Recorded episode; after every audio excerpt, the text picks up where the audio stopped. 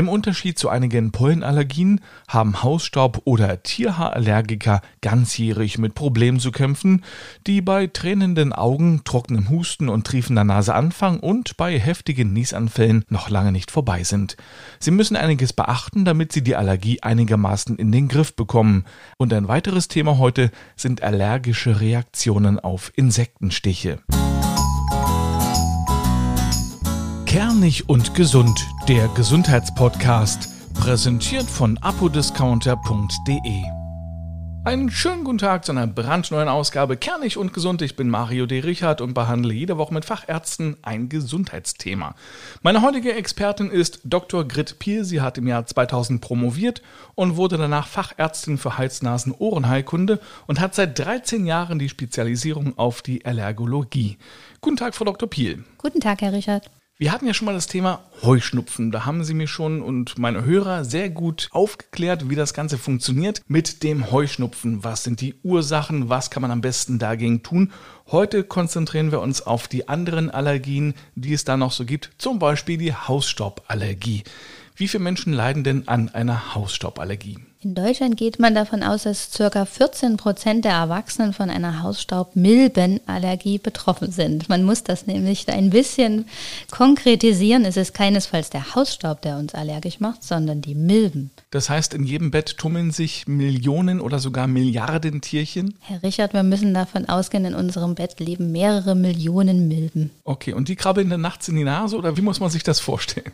Also man ist allergisch auf den Milbenkot. Das heißt also, die Milben wohnen eigentlich sehr gerne mit uns zusammen, die fühlen sich wohl, die essen unsere Hautschüppchen und leben deshalb gerne im Betten.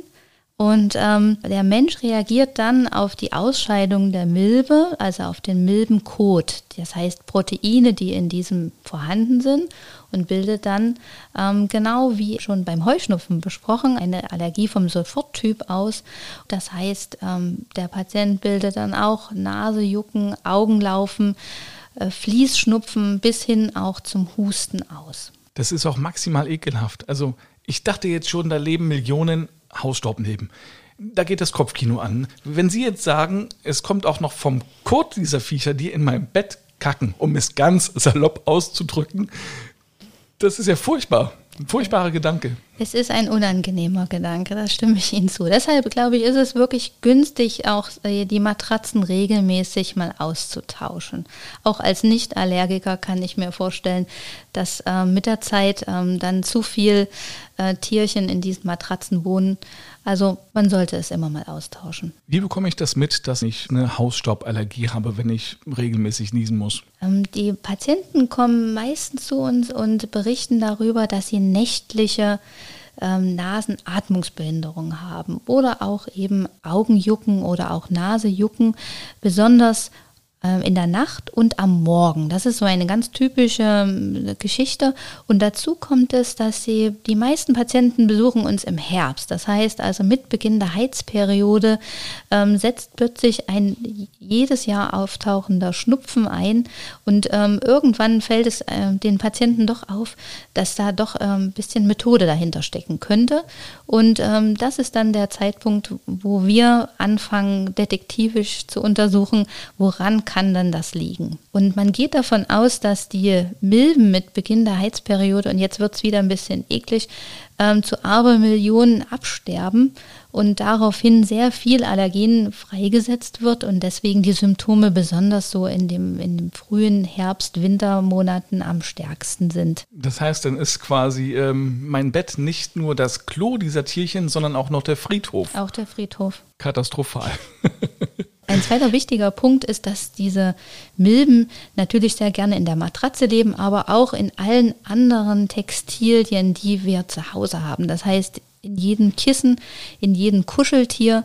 Und ähm, deswegen ist es so wichtig, dass wir versuchen, auch dieses Allergen vor allem als Allergiker, zu meiden. Und dafür gibt es sehr gute Methoden. Das heißt also, die Krankenkassen bezahlen ein, ähm, so einen Überzug für die Matratze und auch für die Kissen und äh, für die Betten. Und dann kann man schon ähm, sich davor schützen. Zum einen gelangen unsere Hautschüppchen nicht mehr zu den Milben und die können sich davon nicht mehr so gut ernähren. Und zum Zweiten ähm, kann das Allergen nicht mehr so gut zu uns dringen. Und das ist schon ein großer Vorteil. Kann man auch die Matratze einfach äh, besprühen mit irgendwelchen Sachen, die die Milben nicht mögen? Das kann man machen, aber Sie sehen, das wird keinen großen Erfolg haben, da diese Millionen Milben wahrscheinlich nicht von ein bisschen Spray abzuwehren sind. Also die richtige Methode ist schon dieser Überwurf, ähm, diese Matratze einzupacken und man kann sich allergikerfreundliche Kopfkissen zulegen. Die kann man nämlich bei über 60 Grad waschen, sollten möglichst keine natürlichen Federn drin sein, weil natürlich Milben lieben was zu essen und die essen auch gerne an diesen Federn herum. Das heißt, man sollte so ein Mikrofaser-Kopfkissen verwenden, was man auch immer mal waschen kann. Bei den Kuscheltieren wird es schon ein bisschen dramatischer. Die kann man nicht so häufig waschen. Das gibt dann Tränen zu Hause. Die kann man aber mal für 72 Stunden ins Tiefkühlfach legen. Ähm, dann sind viele Milben auch dahin.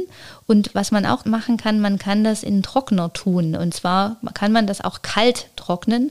Milben lieben Feuchtigkeit. Und wenn man also Feuchtigkeit aus diesem Kissen oder auch aus den Kuscheltieren bringt, sind die gar nicht mehr so beliebt. Geht es im Prinzip auch um den Staub, der sich manchmal ja auf den Möbeln niederlegt? Wenn man jetzt äh, Staub wischt oder mit dem Staub wieder da lang geht, dann wird ja auch der Staub aufgewirbelt? Darin können sich auch Milben befinden, aber das, der Hauptteil lebt schon in diesen Textilien, weil in diesem äh, Staub, der so auf, der, auf dem Tisch liegt, sind nicht so viele unsere Schuppen drin. Deswegen eben also keine Hausstauballergie, sondern die Hausstaubmilbenallergie. Genau. Und diese Milben sind also kleine Spinnentiere, die haben also acht Beinchen und die können bis zu 0,5 Millimeter groß werden. Man könnte sie also schon unter einem einfachen Mikroskop sich anschauen. Jetzt wird es wieder ekelhaft. Nach einer ganz kurzen Unterbrechung machen wir weiter mit Tierhaaren und Co.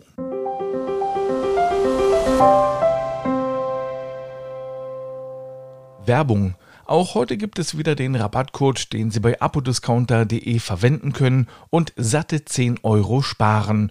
Das kommt quasi noch on top auf die Nachlässe, die es bei Apodiscounter eh schon gibt. Sie können alles ganz einfach mit einem Klick bestellen, dann bekommen Sie es bequem nach Hause geliefert. Wie bekommen Sie den Rabatt? Ganz einfach. Gehen Sie zum Warenkorb, der sollte Waren im Wert von mindestens 30 Euro haben und an der Kasse geben Sie den Rabattcode Kernig10 ein. Und zwar alles zusammengeschrieben. Kernig10 und schon haben Sie nochmal 10 Euro gespart. Am besten gleich mal reinklicken auf apodiscounter.de. Wir machen weiter mit Frau Dr. Piel in Leipzig. Es geht um Hausstauballergien, Tierhaarallergien und Co.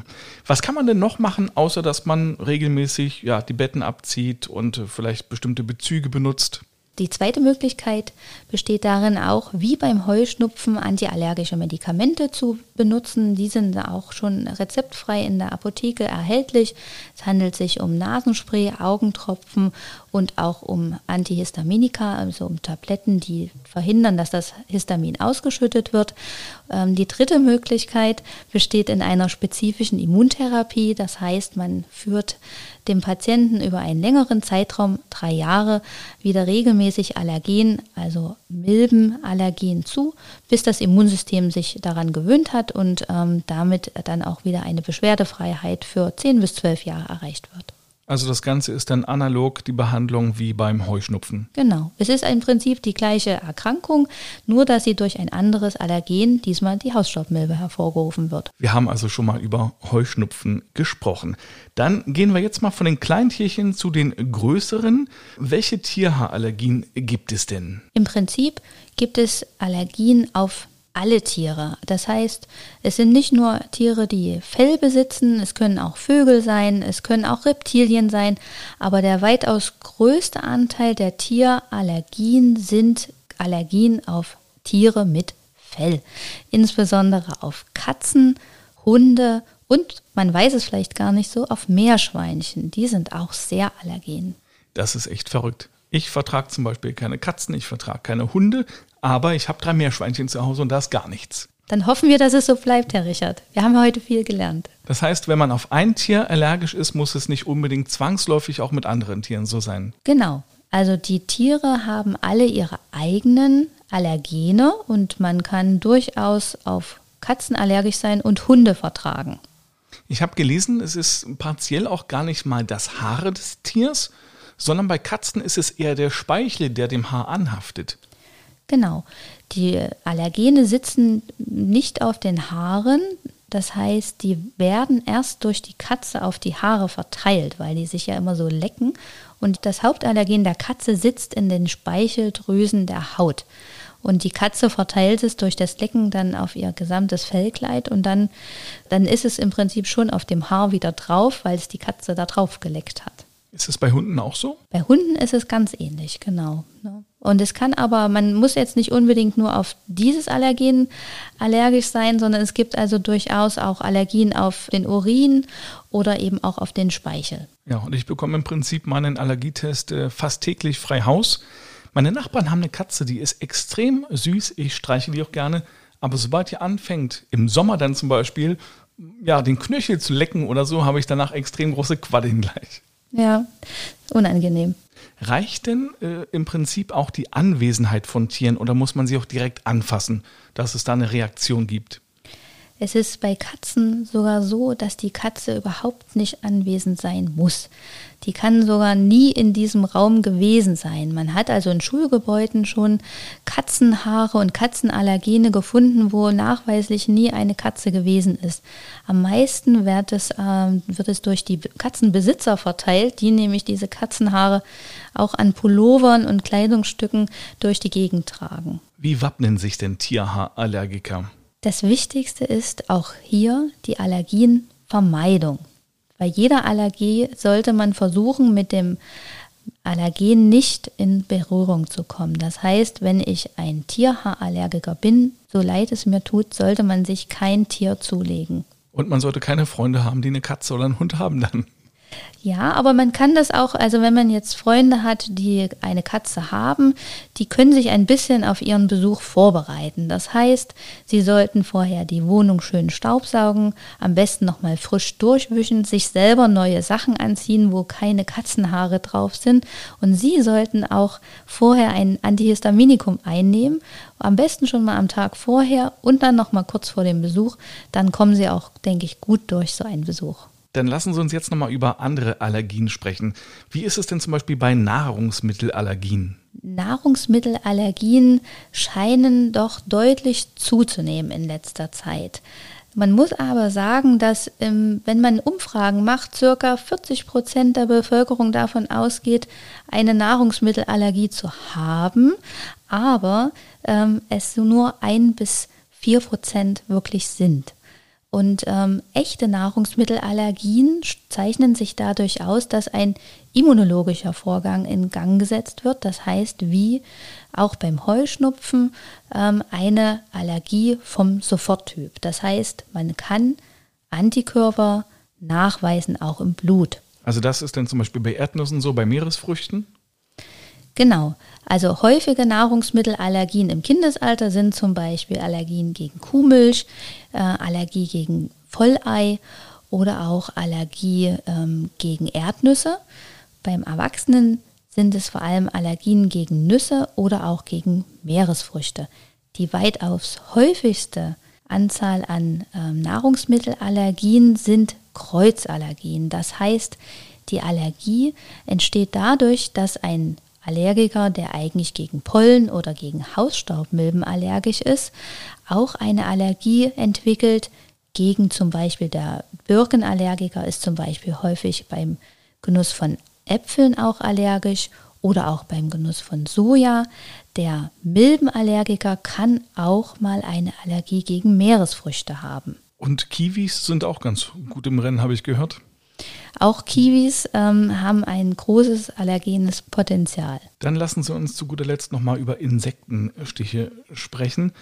Ähm, kann man auch gegen jeden Stich allergisch sein? Also egal ob äh, Mücke, Wespe und Co. Man kann auch gegen jeden Stich allergisch sein.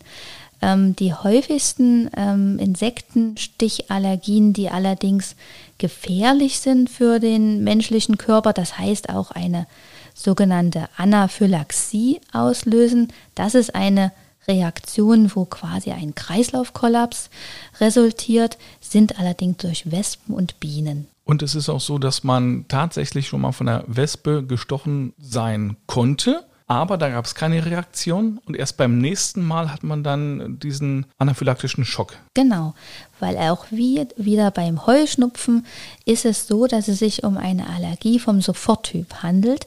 Das heißt, beim Erstkontakt findet erstmal die Sensibilisierung statt und beim Zweitkontakt dann erst diese heftige Reaktion. Wann sollte ich denn den Arzt aufsuchen, wenn ich Angst habe, dass ich jetzt allergisch bin, zum Beispiel gegen Wespen?